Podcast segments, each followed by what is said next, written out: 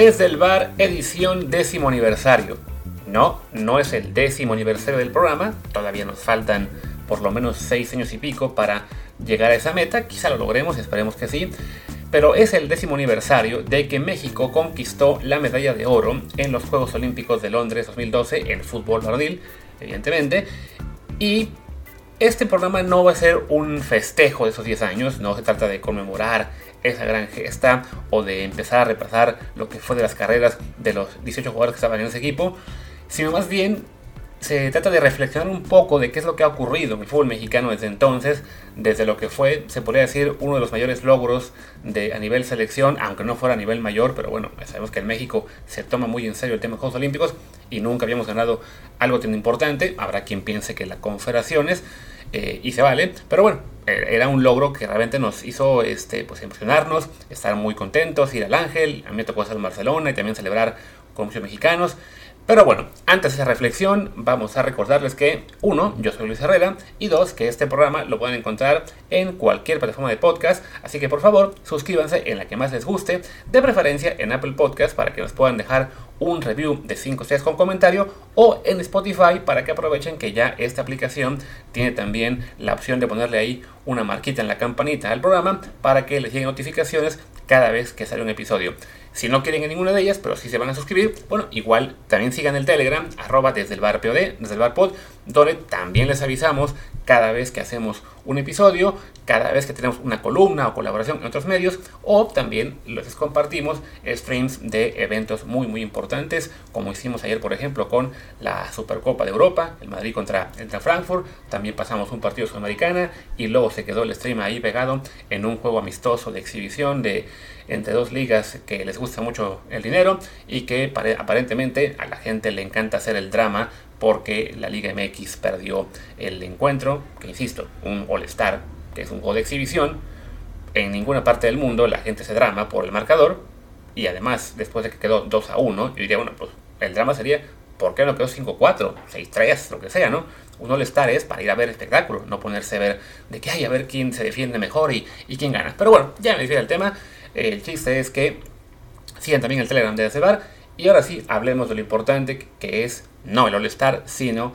pues esto, ¿no? El, el, qué pasó en estos últimos 10 años. O sea, recordemos que entonces, eh, en aquella victoria en el, del equipo olímpico, pues bueno, era un equipo olímpico que tenía en parte una, una base de jugadores que habían sido parte también del... Bueno, no una base, pero sí estaban ahí jugadores clave en, en años previos en, torneos juveniles. El caso de Giovanni Dos Santos, que bueno, había sido, eh, por supuesto, la figura bueno, una de las figuras cuando México conquistó el Mundial Sub-17 en 2015. También estaban algunos jugadores de la Sub-20 que había sido tercer lugar en 2011. Eh, y bueno, y además complementados con Jesús Corona, con Carlos Salcido, con Oribe Peralta, pues fue un equipo que logró una victoria eh, merecida y a la vez sorpresiva, sobre todo en la final de Brasil, pero que bueno, era como que la culminación de lo que parecía un periodo de, de crecimiento del fútbol mexicano, ¿no? de ir al alza, de que estábamos realmente eh, confiados en que se estaban dando pasos adelante, ¿no? Más allá de que todavía no lográbamos salir del, de este, ¿cómo se dice? Pues este bloqueo en el Mundial de siempre que en el corto partido y que, bueno, y a la fecha seguimos en lo mismo, sí parecía que el fútbol mexicano estaba dando pasos buenos, ¿no? O sea, hablamos de que en ese momento se seguía compitiendo en Libertadores Sudamericana, ya veíamos normal que los clubes mexicanos llegaran a, instancias lejanas, ya había ganado evidentemente el Pachuca la Sudamericana, ya había jugado la final Pumas y el América, ya Chivas también había jugado la final de la Libertadores, el eh, Cruz Azul, y bueno,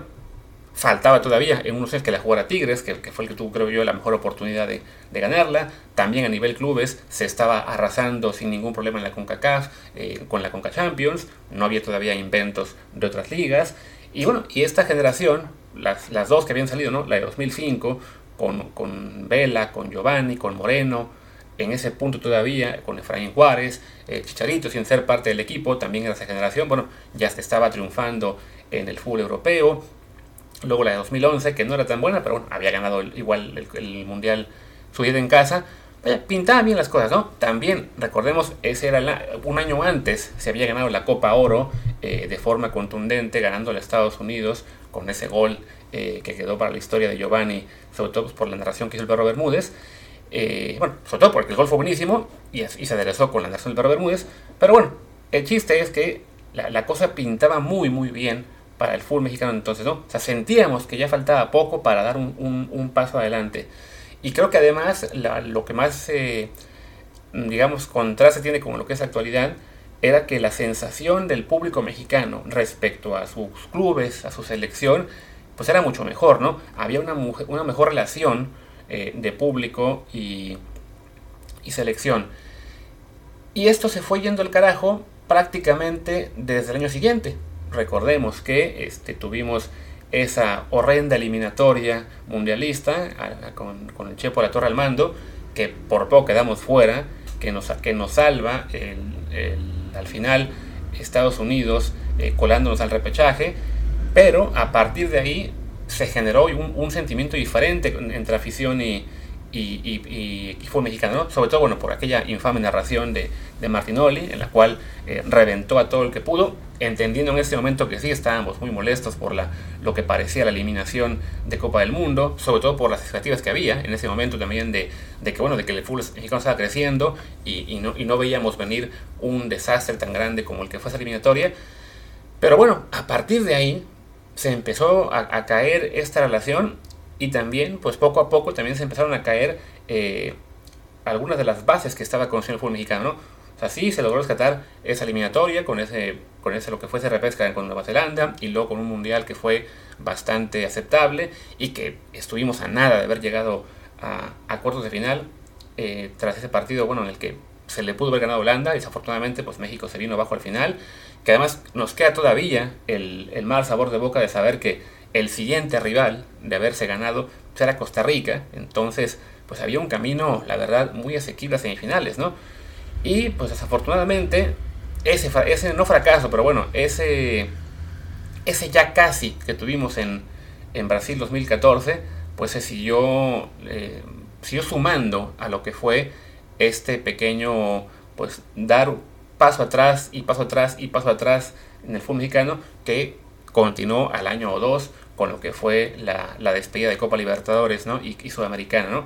que en esto tuvieron que ver dos factores importantes. Uno, que, a la Colmebol se le ocurre eh, cambiar el formato de Libertadores y Sudamericana, hacer los torneos que en lugar de, disputarse en un semestre, que fueran todo el año. Eso, digamos que dio excusa al fútbol mexicano y en particular a CONCACAF, pues para sacar a la liga, porque, bueno, pues los calendarios ya no se amoldaban a, lo que era ideal, eh, México decide no participar y la CONCACAF aprovecha para decir, ah, pues ya, le quitamos el aval y también, bueno, se quitó el aval para ir a, en esos años, para ir a Copa América, se decidió que, lo que bueno, la, la CONCACAF estaba eh, deseosa de que México se enfocara únicamente en lo que era la Copa Oro, que ya dejara de enviar equipos B, que bueno, se habían empezado a obligar a México a enviar el equipo A siempre a Copa Oro, y que, a la, y que la Copa América fuera un equipo sub-23 o sub-22, luego un equipo B, y eso también pues dio un poco al traste con la relación con Conmebol, y se pierde lo que fue la posibilidad de jugar, por un lado, eh, Libertadores Sudamericana, eh, por el tema, les digo, la, excusa perfecta fue el cambio de calendario, nunca se pudieron poner de acuerdo en cómo, en, pues sí, que empalmaran bien las fechas de, de, torneos sudamericanos y el Liga MX, y luego también bueno, la, pérdida de poder ir a Copa América, ¿no? se rescató, por lo menos con lo que fue la, la Copa América Centenario, pero bueno, eso acabó siendo hasta ahora pues un cosa de una sola vez, ¿no? Para colmo, tenemos esa Copa América Centenario en la cual pensábamos, ah, bueno, pues se va a jugar en Estados Unidos, seremos básicamente locales, es una gran oportunidad. Estaba en ese momento ya el profesorio con el equipo y había tenido un muy buen arranque de su, de su proceso, quedando invicto, creo que no sé cuántos partidos, o sea, jugando relativamente bien, pero como ya estaban un poco pues sembradas las semillas del, rencor del público hacia el, hacia el equipo y ya la prensa también había, se había dado cuenta, creo que desde antes, pero bueno, se había empezado a hacer más evidente de que vende más criticar y golpear siempre, aunque haya un motivo o, o se haga no un análisis correcto, pues empezó a golpear al, al, profesorio con el tema de las rotaciones, incluso antes de que perdiera un partido, y cuando lo pierde, pues llega ese partido con Chile, ese 7-0, que básicamente le destrozó el proceso Osorio, ¿no? O sea, la, gente no le perdonó nunca haber perdido de una forma tan, tan clara. Se entiende que, bueno, no, no fue una derrota común y corriente, o sea, que te metas en 7 goles en una Copa América o donde sea, duele muchísimo, pero pues ahí de nuevo, ¿no? Se, se fue eh, haciendo crecer ese sentimiento en, la, en la afición de que México era un país, o futbolísticamente hablando, pues destinado al fracaso o a siempre quedarse en el ya ¿no? Quizá no solamente futbolísticamente hablando, pero bueno, enfoquemos en el deporte, ¿no? Y seguimos avanzando en este tiempo, en este recorrido de estos 10 años, y, nos, llegamos también pues, al lado de Liga MX, ¿no? En cuanto a que no solamente tenemos el, el problema de haber dejado Libertadores Sudamericana, todavía seguimos dominando la Conca Champions sin ningún problema, pero eh, pues se usa la excusa de los problemas económicos, tanto en, los clubes de primera como la, la falta de seriedad o de, de, proyecto estable que tenían la mayoría de equipos de ascenso, para decidir pues que, ¿saben qué? Vamos a, hacer la, vamos a inventar la certificación y ya el ascenso depende de que quien, de que sea campeón del ascenso esté certificado o no. O sea, y entonces se deja competir unos equipos sin certificar y que sean campeones, le pasó a la Lebrijes y a Tapachula, uy, pues qué pena, este año no hay ascenso. Entonces el descenso, pues ya no es porque el equipo que descendió puede pagar una multa y se queda. Y así fue como se quedó, si no mal recuerdo, el Lobos WAP, que acabó siendo un desastre porque ese equipo también, pues tampoco tenía un proyecto muy importante o muy, muy estable financieramente y lo acabaron vendiendo a lo que ahora es el Juárez, que además una operación que según sé todavía está en tribunales porque no no quedó muy claro eh, si había derecho o no a vender esa franquicia o, o dónde quedó el dinero. Pero bueno, todo eso sigue abonando a el, cúmulo de, de molestias de, eh, el público mexicano. ¿no? Si regresamos en este momento a la selección mexicana, bueno, tenemos el, el, Mundial donde parecía que Osorio se, se redimía con esa victoria ante Alemania, luego la victoria ante Corea, y todo se va al carajo por un partido ante Suecia en el cual pues Osorio digamos que se traiciona a sí mismo, en lugar de hacer rotaciones y plantear el partido como lo había planeado, acaba manteniendo lo mismo que había hecho en los juegos anteriores y le sale a la patada, nos gana Suecia, nos salva que Corea le gana a Alemania, pero otra vez el golpe eh, moral, digamos, eh, al público, el golpe de, pues sí, en lo anímico más bien, ya estaba hecho, ¿no? se pierde con Brasil en octavos de final, un partido en el que francamente pues sí, no hubo chance real de, ganar. México compitió muy bien todo el primer tiempo y después ya se cansaron básicamente, ya, ya, no, ya no aguantaron lo que fueron los embates de Brasil y nos echan. Y pues uno, un golpe más, ¿no? creo que ahí sí la relación con el público se, se desgastaba, se desgastaba, se desgastaba. Regresamos a liga, se vuelve también un problema ya permanente el tema del ascenso y no descenso se inventan la League's Cup, lo cual nos hace darnos cuenta, o por lo menos tener mucho más claro, que todo lo que quiere hacer la Liga MX es juntarse con la MLS. Básicamente ya vamos dando por olvidado a la posibilidad de, de Libertadores Sudamericana. Eh, hubo por ahí algún intento, alguna, alguna mención de que, no, no, sí, ya estamos negociando, es muy factible que México regrese a la Libertadores, ya estamos en las pláticas muy cercanas, incluso la, la Conmebol eh, invitó por su lado a Pachuca y a, y a, León, y entonces la CONCACAF se inventa, ah, vamos a cambiar el formato de la Conca Champions, que sean más equipos para matar de tajo esa posibilidad de regresar a Sudamericana Libertadores, y para colmo de males, en la Conca Champions, los, equipos estadounidenses nos empiezan a dar lata. Porque claro, están creciendo, les está yendo un poquito mejor, eh, están formando entre sus 30 equipos por lo menos 3 o 4 muy competitivos y cada vez nos empiezan a dar un poco más de lata, un poco más de lata, hasta que, como es normal, pues ya nuestro dominio en, en ese torneo se rompe, en este caso en 2022, con lo que fue la derrota de Pumas en la final ante el Saunders, que yo sé que lo que voy a decir ahora me lo van a tomar de como que, ah, eres fan de Pumas o defiendes, y yo digo, sí, la derrota fue de Pumas, evidentemente, el equipo que pierde la final es Pumas, pero es que Pumas no tenía que estar ahí. De los cuatro mexicanos que estaban en esa Conca Champions, Pumas era el del, plantel más débil. O sea, para Pumas fue un gran mérito llegar a la final. El gran problema el de, raíz en, esta, en este torneo fue que los demás mexicanos dieron pena. O sea, Santos Laguna ni metió las manos, coincidió con que se ha ido Almada, regresó Caiciña, destrozó ahí el equipo. Además, recordemos que eh, Orlegui había dado prioridad al Atlas sobre el Santos, luego también el León, que no ha podido dar una a nivel internacional, eh, se hace chiquito en la Conca Champions y queda eliminado también, el Cruz Azul, que era como que la gran esperanza para mantener el dominio, le toca a Pumas en la semi y entonces Cruz Azul le saca chiquito. Y bueno, pues todo esto lleva a que en la final, ante un equipo estadounidense como el Saunders, que era realmente de lo mejorcito que han mostrado, pues mandamos casi casi al peor eh, representante posible, que era un Pumas, pues la verdad, muy competitivo, pero todavía de un plantel pues que no estaba para, para estar en las instancias y bueno, pues se rompe el dominio. Y entonces bueno, eso nos da una causa más de histeria del público mexicano con, eh, contra nuestro fútbol, ¿no? Ni siquiera mencioné lo que fue en los últimos años toda esta odisea con el grito homofóbico, que muchos de los que nos escuchan siguen diciendo que no, no, no es grito homofóbico, es solamente carrilla. Vamos a ver, digan lo que digan, pero es un grito que está prohibido y de todos modos lo seguimos escuchando y se sigue usando como excusa cualquier cosa para, para gritarlo. Y bueno, se siguen acumulando más y más y más cosas con las cuales el, el público eh, se enoja, ¿no? Último tramo, la selección de Tata Martino. Un técnico cuando llega, muchos pensamos, ¿saben qué? Es una muy buena opción, está bien seguir viendo técnicos que vengan de fuera, con más experiencia, con más palmarés,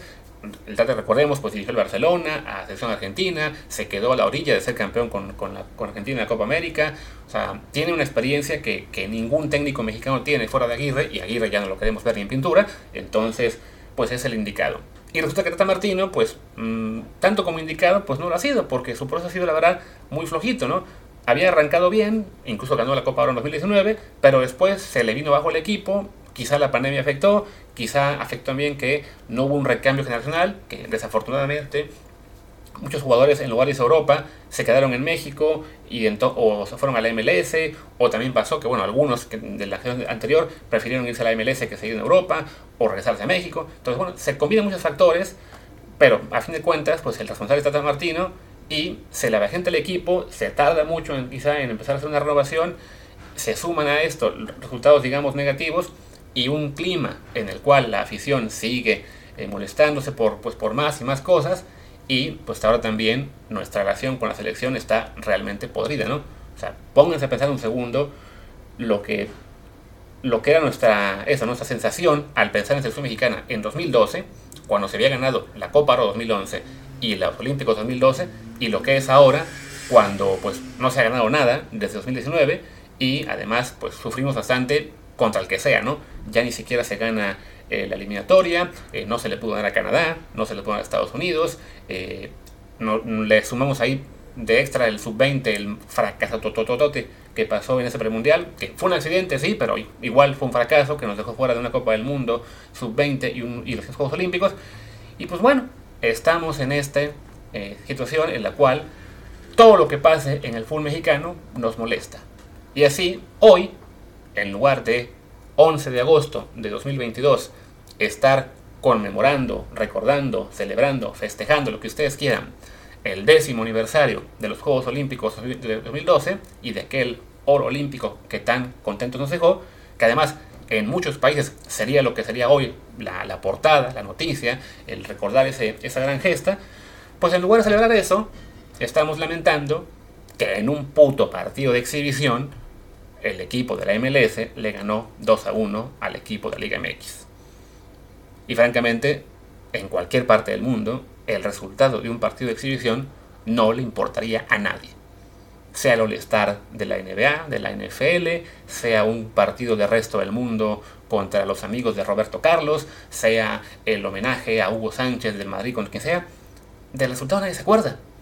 excepto en México, donde aparentemente nos vamos a pasar los próximos días debatiendo de la forma más estúpida entre la MLS y la Liga MX, si nos alcanzaron, si nos superaron, si ya estamos a la chingada o no. Y todo eso va de la va ¿por qué? Porque tenemos un clima en el fútbol mexicano en el que hay realmente un pues eso, ¿no? Un rechazo, una molestia, eh, una relación rota entre afición y, y fútbol, ¿no? Entre, entre buena parte también de la prensa deportiva y el deporte que está cubriendo. Y bueno, pues esta reflexión que yo pensé que me iba a tomar solamente unos pocos minutos y que me iba a costar trabajo llenar el programa, pues resulta que ya llevo casi 20. Así que vamos a cerrar por hoy. Eh, mañana le tocará a Martín, a ver de qué le toca hablar, quizá del arranque de la Liga Española, quizá de alguna, algún fichaje de mexicano en Europa, que es en este momento como que el único punto positivo, de que al menos en este verano ya eh, por fin se empiezan a ir jugadores mexicanos a Europa. Ojalá que se vayan más y más y más y más. Y así que el próximo año, cuando se juegue el maldito All-Star, la queja de que, ay, ¿por qué no hay mexicanos en el equipo de Liga MX? Ah, quizás sea porque los mejores se están yendo a Europa y entonces nos da igual quién sea el 11 titular de Liga MX en un invento de exhibición que no tendría por qué preocuparnos. Ahora sí, despidamos. Yo soy Luis Herrera, mi Twitter es arroba luisrha, el del programa es arroba desde el bar desde el bar pod, que también es el Telegram. Síguenos por ahí, muchas gracias y hasta mañana.